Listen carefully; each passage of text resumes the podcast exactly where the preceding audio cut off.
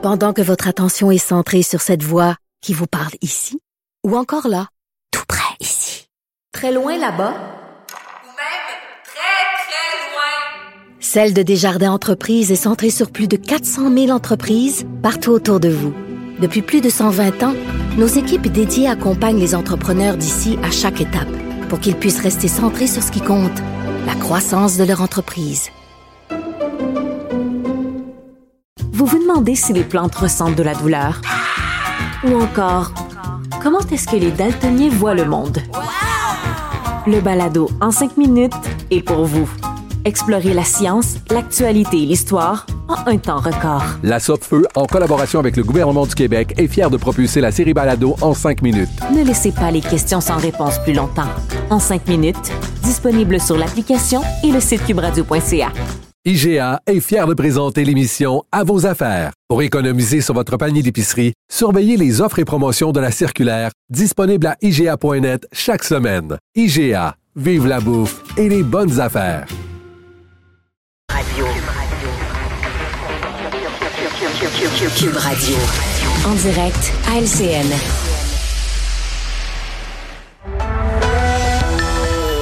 8h45 minutes, on va rejoindre Richard Martineau à Cube Radio. Salut Richard. Euh, salut Jean-François. Écoute, euh, je ne sais pas si vous avez montré cette vidéo-là de l'accident qui s'est passé à Ville-Saint-Laurent un fou furieux euh, au volant de son auto qui sort d'un concessionnaire.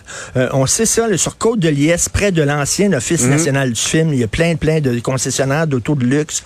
Le gars, il sort du concessionnaire. Je sais pas s'il venait d'acheter son auto ou quoi. Et là, il se met à vraiment le rouler hyper vite. Et il a même pas fait un tiers de kilomètre qui rentre. Il a perdu le contrôle. Il a perdu le contrôle. Il fonce dans deux, euh, deux piétons, rentre dans un lampadaire. Le lampadaire tombe sur ces gars-là, là, tu sais, qui ont des gros moteurs, la culture du char, puis tu vois ces coins de rue, là, quand la lumière est à rouge.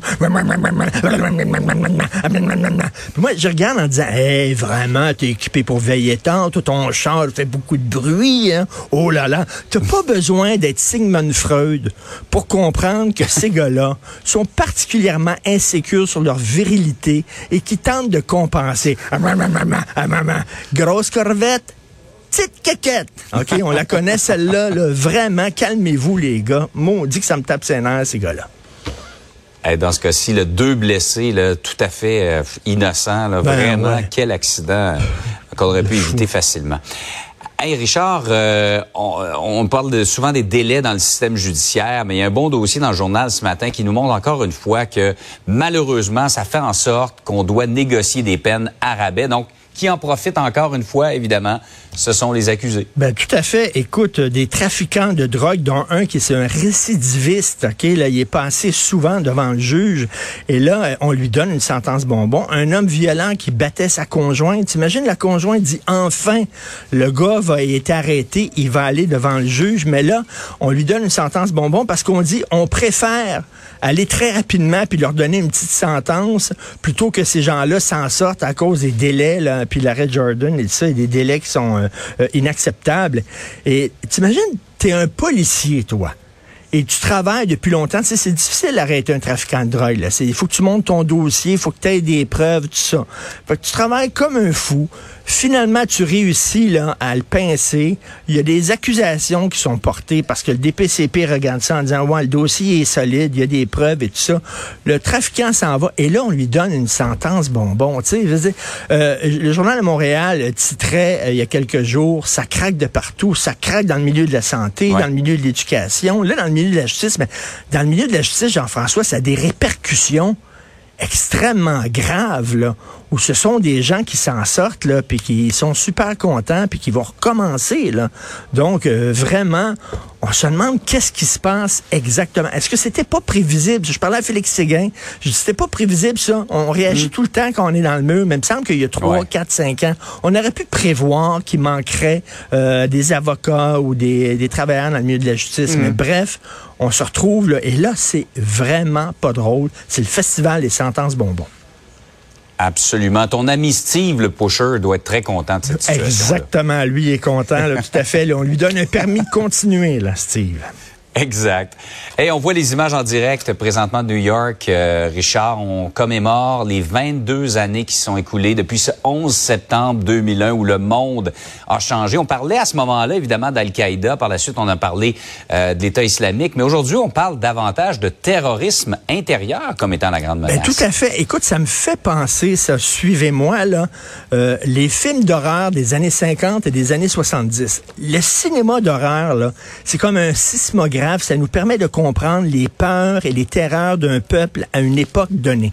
Dans les années 50 aux États-Unis, le cinéma d'horreur, c'était les martiens les Martiens venaient d'une autre mm. planète et attaquaient les États-Unis. Ok, donc le mal venait de l'extérieur. Et bien sûr, les Martiens, on, comprend tous, c'était les communistes. On était en pleine guerre froide, donc les communistes qui quittaient mm-hmm. la Russie, etc. Dans les années 70, le gros film d'horreur à succès, c'était The Exorcist, l'exorciste. Il y a eu plusieurs films. Et là, le mal venait pas de l'extérieur. La petite fille américaine portait le mal en elle. Le mal venait d'elle. Et là, dans les années 70, mm-hmm. c'était ça. Il y avait le Watergate. Où on se rendait compte que l'administration américaine, elle était corrompue. Et là, on se disait, ben, coudon, finalement, nous sommes le mal. Et c'est un peu ça, là, parce que là, les États-Unis se disent, on n'entend plus beaucoup parler de l'État islamique, puis d'Al-Qaïda, puis tout ça, puis de la menace islamiste.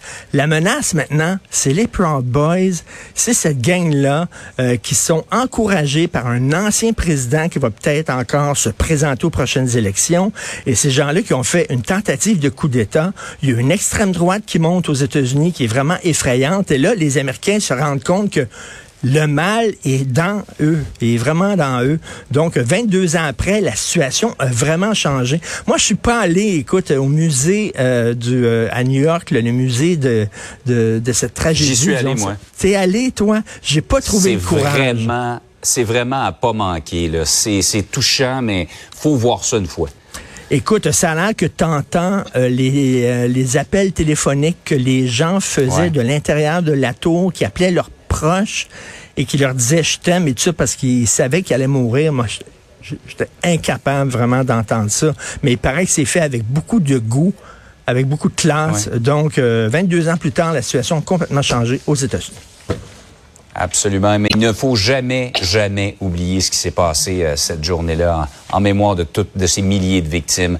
Hey Richard, passe une belle journée, on se reparle demain. Salut.